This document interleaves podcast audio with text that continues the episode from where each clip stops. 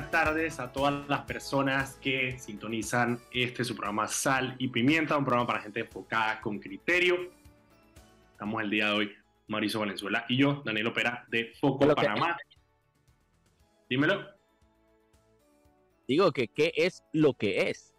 ¿Qué es la que cual, Mauricio? Es que no te veo, entonces está, está, incógnito hoy. Incógnito. Incógnito. Oye, recuerda que pueden seguirnos en arroba todas las redes sociales, Instagram, Facebook, Twitter y TikTok. Y pueden seguir todas las noticias del día en focopanamá.com. Además, se pueden suscribir ahí mismo en focopanamá.com al newsletter, que es un boletín que te llega en la mañanita y en la tarde con todas las noticias más importantes del día. Este programa se transmite en vivo en el canal de YouTube de Radio Panamá y queda guardado en el canal de YouTube de Foco Panamá y queda en, en Spotify y en Apple Podcast para que lo puedan escuchar cuando quieran. Eh, antes de comenzar el programa, vámonos con Anet, que tiene unas palabras para nosotros. Adelante, Anet. Recuerda que en el Metro de Panamá, por la seguridad de todos, es importante esperar el tren detrás de la línea amarilla. Viaja seguro, cumple las normas. Seguimos, muchachos. Muchísimas gracias, Anet. Ok, Mauricio, hoy vamos a tener un excelente programa porque nos va a acompañar el siempre mítico Carlos Goma Osa. Porque sí, lo vi debutando haciendo contenido, video y todo Haciendo contenido, haciendo contenido. Hace rato que no hacía videitos, porque Antiburger antes hacía más videitos, pero ahorita le tiro la peña a, a Goma. Vamos a hablar hoy porque hoy es el Día Mundial del Cannabis Medicinal y obviamente, Mauricio, cuando tú piensas en cannabis medicinal, solamente piensas en una sola persona, en Carlos Gomaosa. Así que nos vamos a estar hablando con él. Y también, bueno, que se le quedó el jueves, el, el, el jueves de indignación de la semana pasada ahí en el tintero, entonces hoy quiere soltarse un par ahí con la noticia del día. Sí, no, no, no, sí, está, realmente está brutal el tema del contenido que creó y, y es un día importante, ¿no? Ya que Panamá ya entró a esa lista, bueno, no terminamos de entrar, pues estamos como que entrando a esa lista de los países que es legal oficialmente y reglamentado el uso del cannabis medicinal, ¿no? Tú dices que no, Mauricio, pero cada vez nos, nos, acercamos más a, a Dinamarca, ¿sí me entiendes? No, más, pero esa vaina es como la procesión del, del Cristo Negro de Atalaya, esa vaina son de que tres pasos para adelante y como 16 para atrás, es que sí, aprobamos el cannabis medicinal, no sé qué, de la Nike, o Debre sigue contratando. Que, ah, me entonces es que, Tito quiere ser diputado de nuevo, y que Manuel Cohen quiere ser diputado, y que no, hermano. Estamos tres pasos bien poquito de para adelante y echamos como 24 para atrás. Mira, te voy a decir una vaina con esa vaina de Manuel Cohen. Yo, cuando tú ves la junta directiva de cambio, o sea, a ver, en esta pelea que tiene cambio democrático de Yanivel contra, contra Rómulo, eh, obviamente ya nivel y supongo me dan, me dan ganas de vomitar, pero del otro lado, Rómulo, hay una vena que yo, y me lo va a tener que explicar Rómulo en algún momento, porque el man tiene sendas prendas en su junta directiva. O sea, tiene a Fu, tiene a Manuel Cohen, eh, y yo necesito entender qué es lo que pasa a lo interno para que esos manes, que son unas prendas, estén tan en contra de las otras prendas y esa pelea que hay. Yo, esa, esa, esa conversación hay que tenerla eventualmente. Digo, yo creo que obviamente al tú, al, tú recoger un partido como Cambio Democrático, que recordemos que Cambio Democrático era Ricardo Martinelli, eso viene de la mano de bastantes elementos. Yo creo que es importante reconocer que Rómulo no les ha dado protagonismo y yo creo que eso, eso es bueno. Eh, yo creo que eso les tira un mensaje fuerte, pero esa vaina es como que la NATU me deja a mí a RM y que, coge RM, haz algo con RM, que hermano, ahí tienes una clase de, puta, ahí tienes literalmente Hotel Transilvania, entonces es una locura. empezar poco a poco a sanear esa vaina, a tapar los huecos con chisto y poco a poco, eh, sí, porque esa vaina está densa, está densa, densa. Está densa. Y mira, con respecto a eso han pasado varias cosas con el tema del, de la pugna que hay el CD1 el Tribunal Electoral ya archivó definitivamente el caso que había de expulsión contra los 15 diputados eh, desertores. Sin embargo, la semana pasada, como les dije, em, también el, Tribunal Electoral eh, avaló el calendario electoral del Cambio Democrático que beneficia a Rómulo Rux. Y hay reportes, es que está esa vaina, hay reportes confirmados con personas que, que estuvieron ahí, de que, de que sí obviamente se, dio, se han dado peleas fuertes a lo interno de la bancada de cambio democrático. Mm, los actores más o menos se ha mencionado a, bueno, Yanivel, se ha mencionado a Junior Herrera y se ha mencionado a Genesis Arjona. Y la razón de estas peleas parece ser que obviamente todos estos diputados que apoyaron a Yanivel Abrego y la están apoyando en su cruzada eh, para, para retomar el Partido Cambio Democrático, no han tenido una buena serie de victorias últimamente. Lograron escapar la expulsión, pero el tema del calendario electoral beneficia a Rómulo Rux y hay ciertos diputados que de alguna manera le están exigiendo a Yanivel Abrego, bueno, o sea, al final tú nos dijiste que esta vaina le íbamos a ganar en tres segundos y que vamos a recuperar el partido y que vamos a tener nuestra curul y ahora mismo no tenemos la curul asegurada. No, claro. es que, es que, es que, que esperábamos más. Esa vaina, esa, esa vaina es literalmente. Chuso, es, que, es que no sé ni cómo decirlo. Es como, es como montar moto, empezar a montar moto y pensar que no te vas a caer, ¿no? Eso es bueno, que, digo, es una lucha política. Cuando, tú te metes en una pelea política, tú, digo, o, ganas o pierdes, pues. El problema es, y quizá ahí la reacción de los diputados como, como Genesis Arjona es, quién sabe qué les prometió eh, Yanivel Ábrego para contar con su apoyo. Eh, Aparte sí, pero eh, Yanivel Ábrego te puede prometer lo que sea, pero es Yanivel Ábrego, hermano. Yanivel Ábrego es una persona sin palabras, es una persona tránfuga, es una persona que ha hecho todas las porquerías que te puedes imaginar, una persona que ha vendido todo lo que poquito pueda tener dignidad por puestos políticos, una persona clientelista. Entonces tú esperas que una persona con ese perfil te cumpla la palabra. Es decir, que es, es, eso hay una cosa clara, hay una cosa clara, y es que Yanivel Abrego al final velará por Yanivel Abrego. O sea, si al final... Les está pasando ahora. Ahora se, se, dieron cuenta de que todo lo que le había prometido Yanivel Abrego, no, bueno, es que no funcionaba tanto, y como que no, ella no puede garantizar nada de eso, pero sí le sirve a Yanivel Abrego porque dice, tengo a 15 diputados conmigo, pero ahora esos 15 diputados funcionaron de, de, peso, de leverage para Yanivel y tienen nada. Porque, ¿qué pasa? Porque en RM hay una fila de personas con el paseando calle, pasando páramo, aguantándole el galillo a, Alma Cortés. Y entonces Eddie Kefren, nos, yo quiero esa curul, esa curul es mía, yo me la he ganado dentro del partido, no va a llegar de la nada un aparecido del CD ah, venía que quitarme mi curul. Entonces, ahora que se dieron cuenta que están de, tras antepenúltimos en la fila para recibir curul, ahora se están peleando. Pero ¿sabes qué? Genesis Arjona, ¿sabes qué? Junito, etcétera. Junior, esa eso es crónica de una muerte anunciada. No lo quisieron ver porque se los comió la avaricia, porque se los comió la lagartez. Pero les está pasando lo que todo el mundo sabía que les iba a pasar. Porque cuando tú transas, es que eh, eh, hay un dicho que es así de cuando, cuando tú te metes con chiquillos, amaneces cagado, hermano. Y es exactamente lo mismo que les pasa. ¿Ustedes están transando con Yanivel? Ahí está. Eso es lo que le pasa a la gente que se mete con delincuentes y maleantes. Es correcto, porque ahí viene la otra parte. es, a ver, una cosa es la pelea que, eh, que hay por el, por, el, por, el, por el CD, pero de alguna manera ya nivel les habrá, y esto es su posición, obviamente no, no, no, no lo sé, pero ya nivel les habrá dicho a ellos que, bueno, si algo, si algo pasaba, ahí estaba RM como, como un lugar donde podían ir a, a asegurar su curul. Y como tú dices, lo que está pasando es que Ricardo Martinelli, en su afán por consolidar su partido, eh, le ha prometido a muchísimas personas muchas cosas. Eh, y eso implica puestos políticos que al final después van a tener que, uno, van a tener que ir a primarias, pero también van a tener que reservar. Y esa potestad de reservar los puestos le corresponderá, conociendo a Ricardo Martinelli, a Ricardo Martinelli no solo reservar los puestos, Daniel, ya sabemos y tenemos comunicaciones internas de que se están vendiendo los puestos. Están vendiendo los puestos. Vendiendo. ¿Tú quieres ser diputado del, del 3-1? Manda, pues. ¿Cuánto vas a poner tú? Entonces, claro, ahí va a haber una pelea muy fuerte a lo interno del DRM. Por eso es que muchos RM, por ejemplo, se fueron por libre postulación a buscar firmas.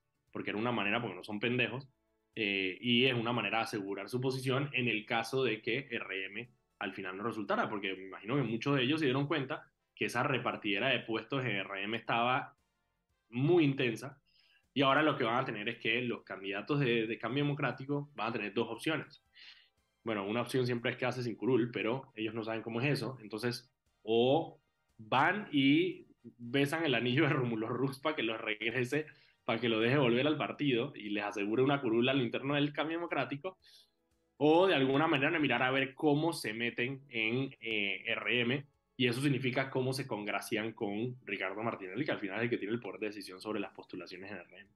Pero es que, esa pelea la, decisión no la, eh, yo creo que la pelea real no la tienen ni siquiera los diputados que están aspirando. La pelea real la tiene Ricardo Martinelli. Porque para Ricardo Martinelli debe ser fácil decirle, sí, ustedes diputados les garantizo la curul, pero ya tú formaste un partido nuevo, ya tú tienes bases de un partido nuevo, bases, eh, si se puede llamar eso bases, pero tú tienes gente que está caminando en tu partido. Gente gente que tiene aspiraciones dentro de tu partido. Entonces tú, ya tú tomas esa decisión y se te forma semejante Vietnam, compa. El arroz con mango que se va a formar en las postulaciones. Entonces, ahora, tú sabes que yo creo que personas como nosotros nos podemos sentar a gozar y ver cómo se están sacando la mierda internamente. No, y esto no ha empezado. Espérate que llegue el próximo año cuando empiece ya el calendario electoral de RM. Ahí sí se va a formar el arroz con mango. Eh, y te añado otra, ¿qué pasa con candidatos de RM eh, o sea, porque esta vaina va a ser como... Martinelli, al final de cuentas, es, es una figura que eh, es popular, pero es difícil de vender. Y hay muchos candidatos al interno de RM que, que, que se están preguntando, espérate, ¿y yo cómo le vendo a la gente, por ejemplo, que yo estoy apoyando a Ricardo Martinelli que se mantenga y que está, va a estar en un juicio por Odebrecht? Va a estar en juicio en su momento. Era yo ayer, ayer, digo, ayer estábamos hablando un tema tan técnico con Rodrigo que, casi que no quería ni meter la cuchara porque, porque para no distorsionar la, la, lo que decía Rodrigo. Pero yo creo que al final estamos, que a mí me encantaría pensar que no, hombre, que el ciudadano no va a votar por un tipo, por un man que está siendo investigado por corrupción, pero, pero le da igual la El problema es justamente es que al ciudadano le da igual. Por eso, para mí sería la, la, la opción legal de que se les prohíba aparecer en la papeleta es el tema. Es el tema, porque sí, sí, sí, sí, sí, sí, si tuviéramos una ciudadanía medianamente decente, Martinelli no es un problema, ¿me entiendes? Pero, pero te voy a decir cuál es la vaina ahí. Martinelli tiene, Martinelli tiene, tiene un grupo importante de personas que votarán por él, así lo condenen por derecho, no importa. Pero, hay un, pero no es suficiente, no sé si es suficiente para ganar. Y va a necesitar convencer a otro grupo de personas que están quizá un poco más escépticos y ahí es donde lo digo que va a ser difícil para los candidatos que van a estar caminando con él, ir a tocar la puerta en una casa de una persona que quizá no está cegada por Ricardo Martinelli, que lo está considerando porque dice, bueno, vamos a escuchar a esta gente que es, pero en el momento que tú le dices, espérate, pero es un tipo que está condenado o que está en un juicio por eh, corrupción o de Brecht, quizás esa persona lo piensa dos veces. Entonces, ¿cómo queda ese candidato? Yo, la pasada, yo la pasada tuve un segundo así como de, de, esperanza en la ciudadanía. Cuando yo estaba dando vuelta en TikTok, así tú sabes que en TikTok uno se envicia, ¿no? Uno se sienta en un TikTok y 10 horas después está viendo TikTok, ¿no? Yo me puse algunos en vivos ahí en la noche y de la nave un en vivo de una man que era como una chacalita, chacalita, chacalita. Así era un en vivo de no sé qué vaina. De estas vainas que ya yo ni entiendo qué están pasando y que de una man chiquita, no sé qué. Pero los más estaban hablando de política en el en vivo. Y era una vaina puro tiemposo, eran como mil personas pegadas, lo, lo más todo tiemposo hablando de política y vaina. Ey, chuchi, y la man estaba hablando de que yo no entiendo cómo la gente puede votar por Martínez, el tipo maleante, y sé qué, y que se me han hecho así, nosotros somos abuelos. Yo dije, ¡Ah! no puede ser. Te dio esperanza, te dio esperanza. Esperanza, me dio esperanza. Y yo tratando de grabar ese en vivo y no podía. Y la man hasta tenía un filtro que era como una naranja hablando, daba más Hey, son las 6 y 18, vámonos al cambio y cuando regresemos entonces vamos a conversar con nuestro gran friend Carlos Osa. Vamos al cambio. Y estamos de vuelta aquí en su programa Sal y Pimienta, un programa para gente enfocada con criterio. Estamos aquí Mauricio Valenzuela y yo, Daniel Opera de Foco Panamá. Recuerda que puedes seguirnos en arroba Foco Panamá en Instagram, Twitter, Facebook y TikTok. Y también puedes seguir todas las noticias en focopanamá.com antes de ir con la entrevista, vámonos con Anet, que tiene una palabra para nosotros. Adelante, Anet. Cuando dos se suman, Panamá recibe más. Con más móvil y claro conectados de Darien a Chiriquí en la red más grande de Panamá. Adelante, muchachos. Muchas gracias, Anet. y antes de comenzar, antes de darle la bienvenida a, Goma, eh, yo quiero que eh, comprometer a Mauricio aquí al aire, en vivo, a, a que cambie el intro de Sal y Pimienta, que ya lo tiene, en su posición, ya puede editarlo, ya puede arreglarlo, Lleva como dos meses y no lo ha hecho. Mauricio, eh, nos comprometemos, muchachos. No, hombre, eso viene, eso viene muy pronto, eso viene muy pronto. Dame nada más un par de días, un par de días. Un par de días. Me comprometo. Par de días, dice. Me comprometo a hacerlo. Está bien, pues. Carlos Goma, ¿cómo estás? Eh, hola, hola, buenas tardes, don Mauricio, hasta España, a usted y a todos los oyentes de Sal y Pimienta slash Foco. Slash Foco. Hoy es el Día Mundial del Cannabis Medicinal. Y si no han visto el video, Goma eh, sacó un videito que lo, lo repotenciamos ahí en Foco para que llegara a más personas porque nos parece muy importante. Goma, en, en el mismo minuto que te gastaste el video, ¿Por qué es importante hoy crear conciencia sobre el cannabis medicinal? Hoy en el Día del Cannabis Medicinal. Porque es importante crear conciencia porque este día, el, en el momento que se promulgó, o sea, un día como hoy, en 1994, se promovió por una razón. Fue la primera vez que la Asociación de Científicos Estadounidenses se juntó y mandó una carta al gobierno para que se estudiara la marihuana como uso médico. Y hoy día desde el 94 para acá, que vienen siendo 28 años, celebramos dos cosas, o conmemoramos dos cosas. Uno, el potencial médico de la planta, que es muy importante. Y dos, le damos, es una manera de dar las gracias a todos esos pacientes, médicos y activistas que le han dedicado años para que esta planta sea nuevamente aceptada en el mundo médico. Y es importante hablar de esto porque mira que esta mañana en un chat que yo estoy, donde no necesariamente me llevo bien con todo el mundo, yo puse el video y lo primero que me contesta un man a las 5 y 15 de la mañana es de que, ah, ya vienes tú con el día, le dije, ese día de carapa, todos le tienen día, pues. Diga, todos le quieren inventar un día. Y yo le dije que bueno, y yo me gasté mi tiempo y le escribí un párrafo que me voy a tomar el tiempo aquí de explicar rapidito. Es la lucha y el activismo por el cannabis medicinal empieza en 1976. Recuerden que la marihuana fue prohibida en todos los sentidos, médico y todo tipo de uso en 1937. Del 37 al 75 nadie la podía utilizar hasta que un señor llamado Robert Randall lo arrestaron en Estados Unidos por estar cultivando sus plantas de marihuana. Él le pudo probar al gobierno que la estaba produciendo para controlar su glaucoma y en el año 76 se convierte en el primer paciente en recibir cannabis medicinal en Estados Unidos. Ese cannabis venía del gobierno. O sea, el gobierno de Estados Unidos se lo daba gratis. Aquí está su medicina, siéntase mejor, calidad de vida para usted. En el 78 le cortan el beneficio y él dice y que tú sabes qué, es la hora de luchar no solo por mí, voy a luchar por los demás.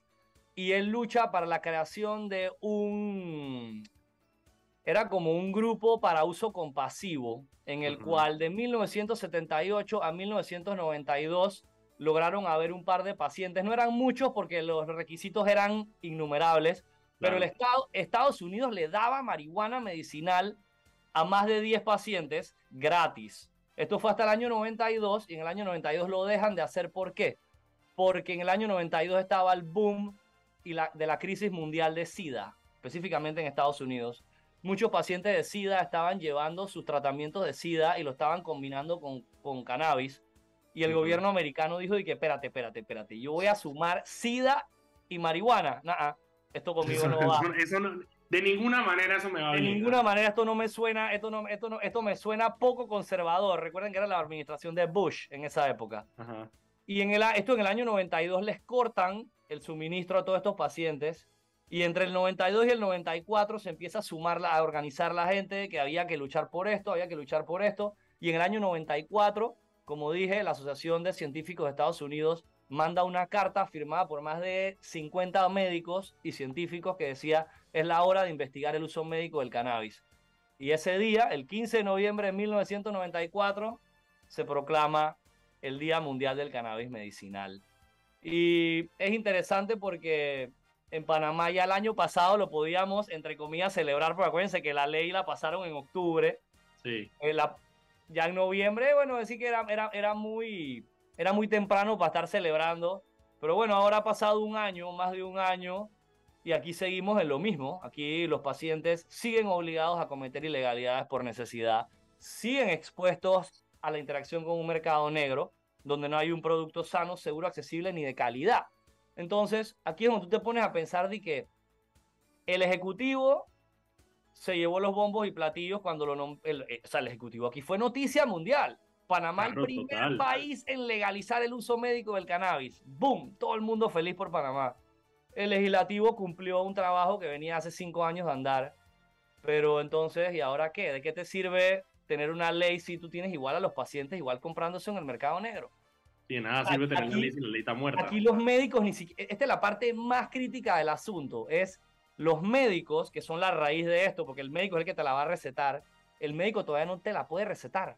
O sea que si el médico no me la puede recetar, yo no tengo dónde ir a comprarla. O sea que yo la tengo que comprar todavía en un mundo legal o los, las pocas personas en Panamá que tienen la oportunidad de salir del país o tener a alguien que se los busque o que se los traiga, ¿no?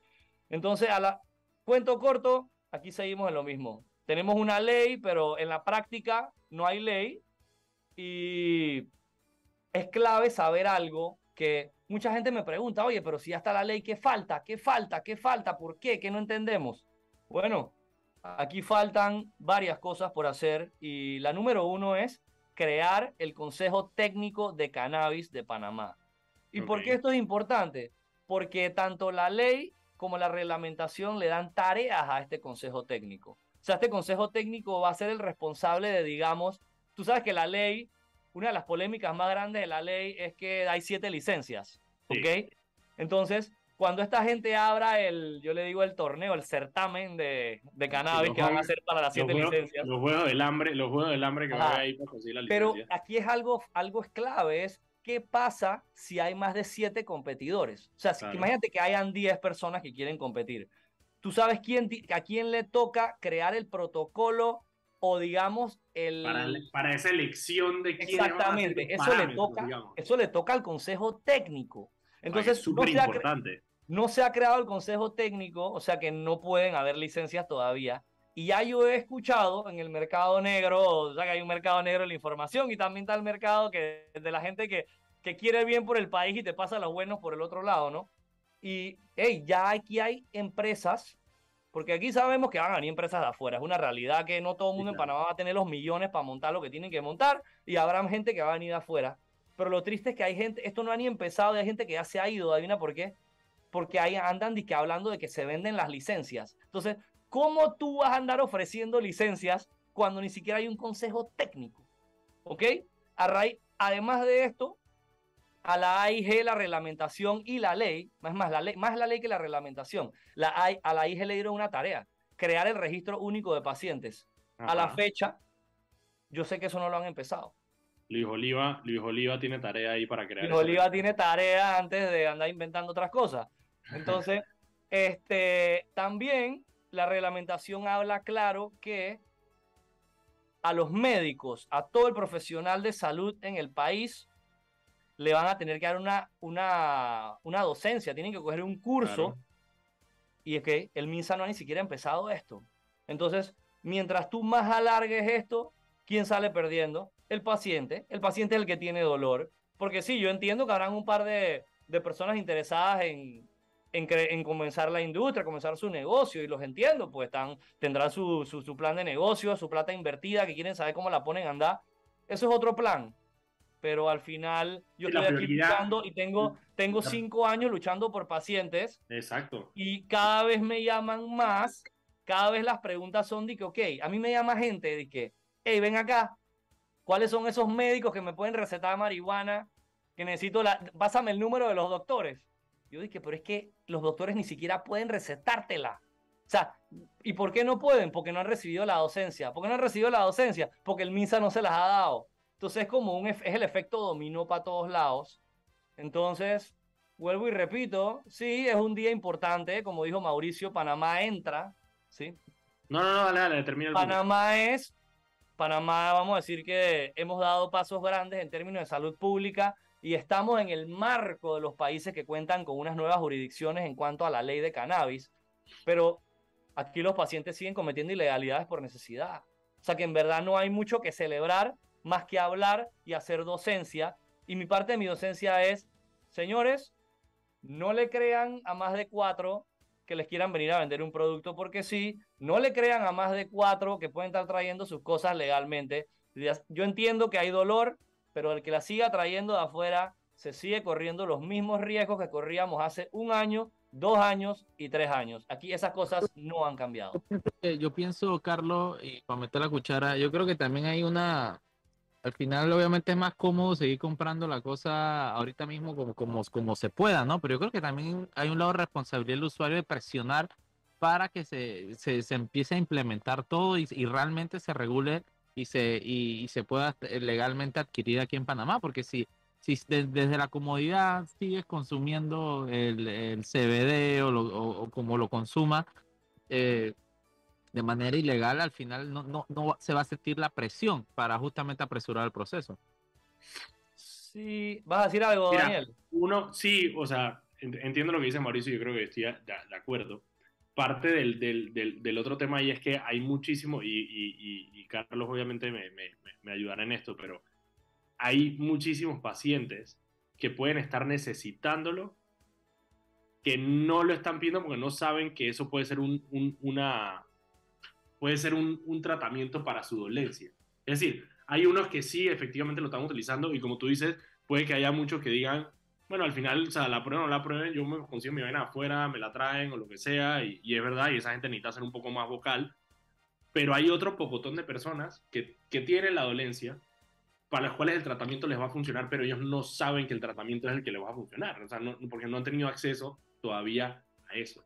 Y de ahí es, sí, la responsabilidad del gobierno, porque como dice Goma, al final esto es una ley que tiene que beneficiar a todos los pacientes eh, con enfermedades crónicas que puedan ser beneficiados eh, no solamente aquellos que lo conocen, sino también aquellos que no lo conocen y que puede ser una, una para su dolencia. Goma, aguántala ahí tres segundos, vámonos a cambio que son las 6 y 34. Cuando regresemos, terminamos a hablar de esto porque Goma también se está que se habla de la otra noticia del día y vamos a hablar del señor Chichido Barrio. Así que vámonos al cambio y regresamos. Y estamos de vuelta en este programa Sal y Pimienta para, para gente enfocada con criterio. Estamos Mauricio Valenzuela y yo, Daniel Opera de Foco Panamá. Recuerden que pueden seguirnos en arroba Foco Panamá en todas las redes sociales y además seguir las noticias del día en focopanamá.com. Antes de irnos con eh, Carlos Gomaosa, que es nuestro invitado del día de hoy, vámonos con Anet, que tiene unas palabras para nosotros. Adelante, Anet. El Metro de Panamá informa que de lunes a viernes el horario de operaciones inicia desde las 4 de la madrugada hasta las 11 de la noche. Los sábados de 5 de la mañana a 10 de la noche y los domingos y días feriados de 7 de la mañana a 10 de la noche. De vuelta con los muchachos. Muchísimas gracias, Anet. Goma, no sé si tú tenías algo que decir ahí sobre lo que dijo Mauricio al final o no. Sí, iba iba a decir algo de, de lo que dijeron cada uno, porque en verdad cada uno dijo cosas eh, muy atinadas, cada uno por su lado. Empiezo con Mauricio.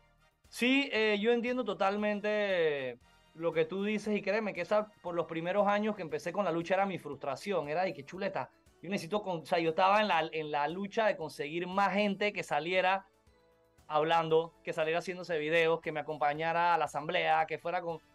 Y en verdad, aquí hay dos, temas. Uno, la mayoría de los pacientes que necesitan cannabis son personas que padecen de una enfermedad crónica. Entonces muchos de ellos no se les puede, no, se les puede exigir que salgan de su casa a ir a abogar por estos temas. Y los otros, muchos eh, no tienen, no lo hacen por problemas laborales, eh, no todo el mundo es su propio jefe, o sea que no todo el mundo puede salir abiertamente a decir que estoy consumiendo algo que es ilegal, aunque haya una ley. Muchos lo harán por, y se los respeto, por temas familiares. Muchos me han dicho, hey, mientras eso sea ilegal, yo no puedo ser reconocido como el padre de familia que consume marihuana. Entonces, pues en la escuela a mi hija le van a decir, tu papá la consume, ¿entiendes? Entonces, va más allá tema social, o sea, a, nosotros... tres todavía es un tabú, pues, digamos, el uso. A nosotros tres que estamos aquí nos parece hablar de marihuana lo más normal, pero es una realidad que nuestro país, nuestra sociedad la sigue viendo estigmatizada. Hay gente que viaja, la consume en Estados Unidos, pero le da pena hacerlo. O sea, que es de que no le digas a nadie, es de que, pero si tú estás haciendo algo legal, ahí es legal. Conozco, conozco algunos, conozco algunos. Ajá. Entonces tú tienes ese problema. Unos no pueden hablar por compromisos laborales o compromisos familiares y sociales. Los otros no pueden hablar y entonces al final eso siempre fue algo que se me cuestionó en la asamblea o en los primeros programas de radio que yo iba hace años atrás, era, pero ¿a quién tú representas? ¿A dónde están todos estos pacientes? Y yo pudiera empezar a agarrar y enseñarte mi chat y que estás aquí mis pacientes, pero yo no voy a quemar a esta gente, ¿no? Por, por, por hecho de que tengo que respetar su decisión. Y eso era por el lado de Mauricio, ¿no? Y a lo tuyo es, mira que lo tuyo es clave lo que dijiste, y es, en, desde que se pasó la reglamentación para acá he conversado con un par de médicos del, del, del, lado privado, más que todo, y muchos me dicen, que, oye, ¿cómo así que la reglamentación exige una, un, curso que yo tengo que agarrar? A mí nadie me pone curso para, para hacer cuando receto este tipo de, de nuevos medicamentos que salen. Y yo le dije que, bueno, en realidad eso no lo escribí yo, uno, Dos, pienso que amerita que cojas el curso. ¿Por qué? Porque hasta en países como Canadá, que es uno de los pioneros en esto, como Estados Unidos, los mismos médicos y técnicos y profesionales de la salud aceptan que muchas veces no se sienten en la posición de recetar un medicamento con marihuana porque no se sienten lo suficientemente preparados. Cuando esta gente estudió medicina, este tema ni siquiera lo daban en clase. Es más, creo que todavía nadie que estudia medicina le dan una clase de cannabis medicinal, al menos que lo estudies de que en el estado de Michigan o en Colorado o en California. El resto del mundo todavía la medicina no lo ve como una clase. Dentro de la farmacología normal de un doctor no está precisamente los derivados de, ¿sabes? De CBD, o sea, no, no existe ese lenguaje. Eh, así que yo estoy de acuerdo contigo. Yo creo que todos aquellos doctores que, que lidian con personas que tienen eh, problemas crónicos, eh, hey, miren esto como un tratamiento eh, si, aplica obviamente para la persona, si aplica para la dolencia, eh, si está en la posibilidad, pero yo creo que es algo que, que los doctores al final eh, sí se, tienen que, se tienen que actualizar y esto, esto es algo que simplemente está y seguirá, obviamente. Eh, y, a medida, y a medida que sea más, o sea, que vayamos avanzando, obviamente irá precisamente, o sea, se irá innovando sobre el mismo producto, pues, y va a haber nuevos compuestos y nuevas vainas y nuevas presentaciones y todo para los. Y cada vez van a ver más, van a ir, los estudios van a ir apuntando a que se tiene uso para diferentes patologías nuevos. Al final, hey, la revolución del cannabis es progreso y nadie está en contra de la farma, nadie está en contra de la medicina tradicional ni de las pastillas que también pueden haber en el seguro. Aquí lo único que pedimos es que los médicos y los profesionales estén anuentes del uso de estas medicinas para cuando haya un paciente se le ofrezcan los diferentes tratamientos, porque hey, al final la salud es un derecho y si a nivel mundial ya los, el resto de los, en el resto de los países pacientes tienen acceso a esto, porque aquí nos vamos a cegar a darlo, ¿no? Es correcto. Vamos a cerrar el tema del cannabis medicinal para irnos a lo otro. Y Mauricio y Goma si hay una a juicio. Espérate, por eso. Para allá iba. Si hay una persona que no ha tenido un buen día el día de hoy, es Adolfo Chichideo Barrio. Por dos razones. Uno, su, eh, su esposa, no sé si es esposa, ella dijo que estaban separados, no sé si, si están divorciados.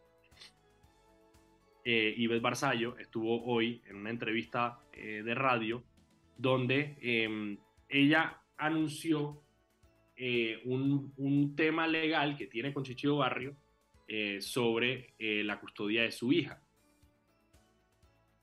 Y básicamente, para hacerles el cuento corto, Chichio Barrio, su esposa y su hija estaban viviendo en Italia.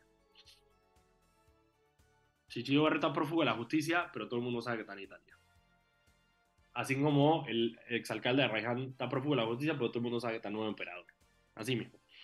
Este manda en Italia y eh, la esposa comenta que ella vino con su hija acá a Panamá em, y que decidió quedarse en Panamá. A lo cual Adolfo Barrio le puso una denuncia precisamente por haberse, eh, por la custodia de su hija. Y ella comenta que a raíz de las eh, de la vida y por unas palabras que usó ella, la vida de rebeldía que lleva Chichidio Barrio, eh, ella se ha tenido que mover muchísimo y se ha tenido que mover incluso con su hija, por lo cual ella tiene, digamos, una, un permiso por parte de Adolfo Barrio para moverse libremente con su hija, porque recordemos que en el caso de los menores, para que un menor pueda eh, moverse entre países requiere la confirmación de los padres. Entonces ella dice que eh, Adolfo Barrio peleó, estaba peleando la custodia de su hija y un juzgado de familia en Panamá determinó que se violaron tratados internacionales al ella haber, eh, digamos, sustraído a su hija de, eh, de, de, la custodia de su padre y traérsela para Panamá. Por lo tanto, la niña, esto fue una decisión de un juzgado de familia en primera instancia, es decir, que es apelable, pero por ahora la niña va a ser repatriada a Italia, porque la niña es panameña por parte de sus padres, pero la niña es, es ciudadana italiana. La, la, esposa de Chichio Barrio salió obviamente a denunciar esto eh, y ella... Una forma fácil de verlo es como, es como un Elian González, pero como que el papá de Elian González fuera de que un corrupto ladrón, pues, ¿me entiendes? Es como que Elian González... Está enredando más la vaina porque las personas que nos escuchan que tengan menos de 25 años, menos de 30 años... lo mismo, y que aquí hay un poco de gente que no tiene idea quién es Elian González, pero bueno.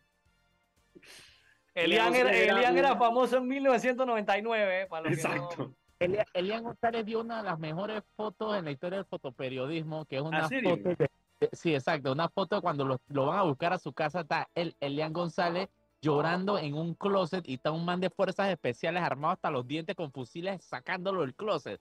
Búsquenla en Google, es una foto wow, buscarla, yo no la, no, no la, recuerdo. Bueno, eh, el punto es que mientras esta señora está peleando su batalla legal, digo, familiar, muy personal, pero tiene ciertos matices bien interesantes esa pelea. Y voy a empezar a enumerar algunas de, las, de, los matices que son muy interesantes. ¿Sabes que son las 6.47? Vamos al cambio. Cuando regresemos, les digo por qué está interesante. Esta pelea que es familiar tiene unos matices políticos y judiciales bien interesantes para las personas que estamos interesados en, el, en la vida de Chichi, Adolfo Chichi de Barrio. Vámonos al cambio. Y estamos de vuelta en Sal y Pimienta, un programa para gente enfocada con criterio. Vamos a saltar el intro para poder tener más tiempo para explicar. Antes del cambio, estaba comentándoles que, eh, que este, este tema muy personal tiene matices eh, judiciales y políticos. Y son dos. Uno, la, la esposa de Chicho Barrio comentó en la entrevista que en el año 2015 ellos estaban en Miami, en Estados Unidos, precisamente huyendo, obviamente, los procesos que tendría Adolfo Barrio aquí en Panamá pero que tuvieron que salir, que él tuvo que salir huyendo cuando se, eh, cuando se enteró que su nombre salió mencionado dentro de la investigación que realizaba Estados Unidos por el caso Odebrecht. Y eso es, eso es información que hasta ahora no teníamos, que era que Chichido Barrio estaba mencionado en el caso de Brecht. Y en el caso de Brecht que se llevó a, a cabo en Estados Unidos contra los hermanos Martinelli, no aparece el nombre de Adolfo de Obarri. Por lo tanto, eh, lo lógico ahí es que su nombre haya sido mencionado durante la investigación que se le hiciera a Ricardo Martinelli, que todavía no sabemos si el gobierno de Estados Unidos sabemos que está investigando otras personas, no han confirmado que es, que es Ricardo Martinelli, se entiende obviamente por, por la manera en que se llevó el caso. Esa es la primera. La segunda es que para este, eh, para este, este juicio que hubo de familia, donde estaba involucrado Chicho Barrio, su esposa y su hija, él atendió el juicio del proceso vía Skype o vía Zoom o lo que sea, vía virtual, eh, estuvo ahí para atender el proceso. Entonces, la esposa de Chicho Barrio, el cuestionamiento que hace, que creo que es válido, es, o sea, este, este tipo está prófugo de la justicia, está reo rebelde, eh, no atendió el proceso, y sin embargo, en este caso, sí es o sea, sí se conecta por Zoom para eh, ver el caso de su hija, eh, que es bastante interesante precisamente por la otra noticia del día de hoy, que es que justo hoy, estamos hablando de Chicho Barrio, fue llamado a juicio por eh, el caso de enriquecimiento injustificado. Él, su madre y otras personas fueron llamadas a juicio. Y él no atendió el proceso en lo absoluto. Eh, así que vamos a ver qué termina, pero el órgano judicial ya obviamente eh, mandó la comunicación de que efectivamente se estaría llamando a juicio a Adolfo de Obarri. Mauricio. Mauricio, Mauricio se perdió. Goma. tú tenías un mensaje para, para, para, Chichi, para Chichi y sus amigos. Eh, espérate, a ver, sí. Este, mira que. Ah, dale, apareció Mauricio, dale, dale, Mauricio.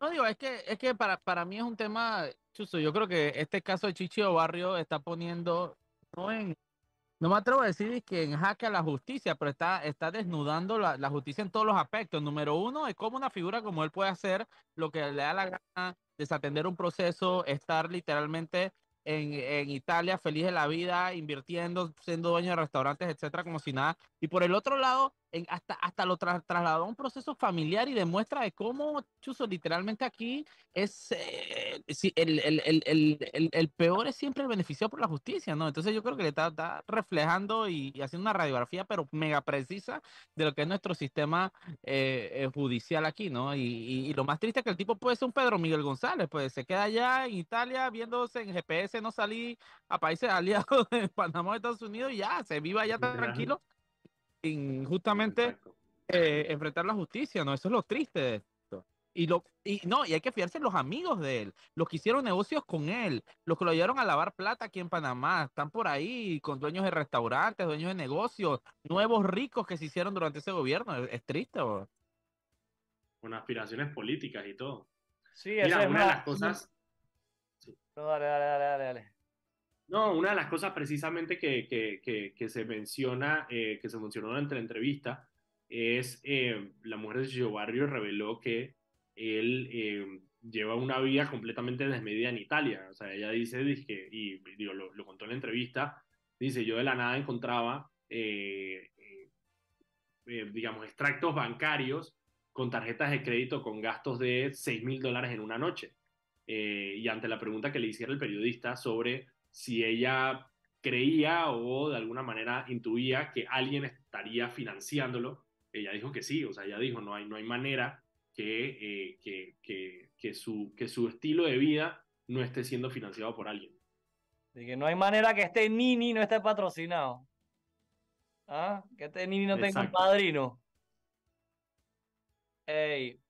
Es correcto. Y mi, mi, mi, mensaje, mi mensaje para Chichi es que, claro, pues, el que no la debe no la teme. Si usted salió huyendo hace tiempo y no ha querido volver, nos está mandando un mensaje claro. A sus amigos les digo que al ramillete ese de traviesos, que el que caiga otorga, y en especial a uno de ellos, que me voy a reservar su nombre, a mí me da risa porque hace unos meses atrás, cuando a mí me hicieron una entrevista en la prensa, a mí me preguntaron de que a quién yo quisiera que llamara que, a que viniera a rendir cuentas a Panamá.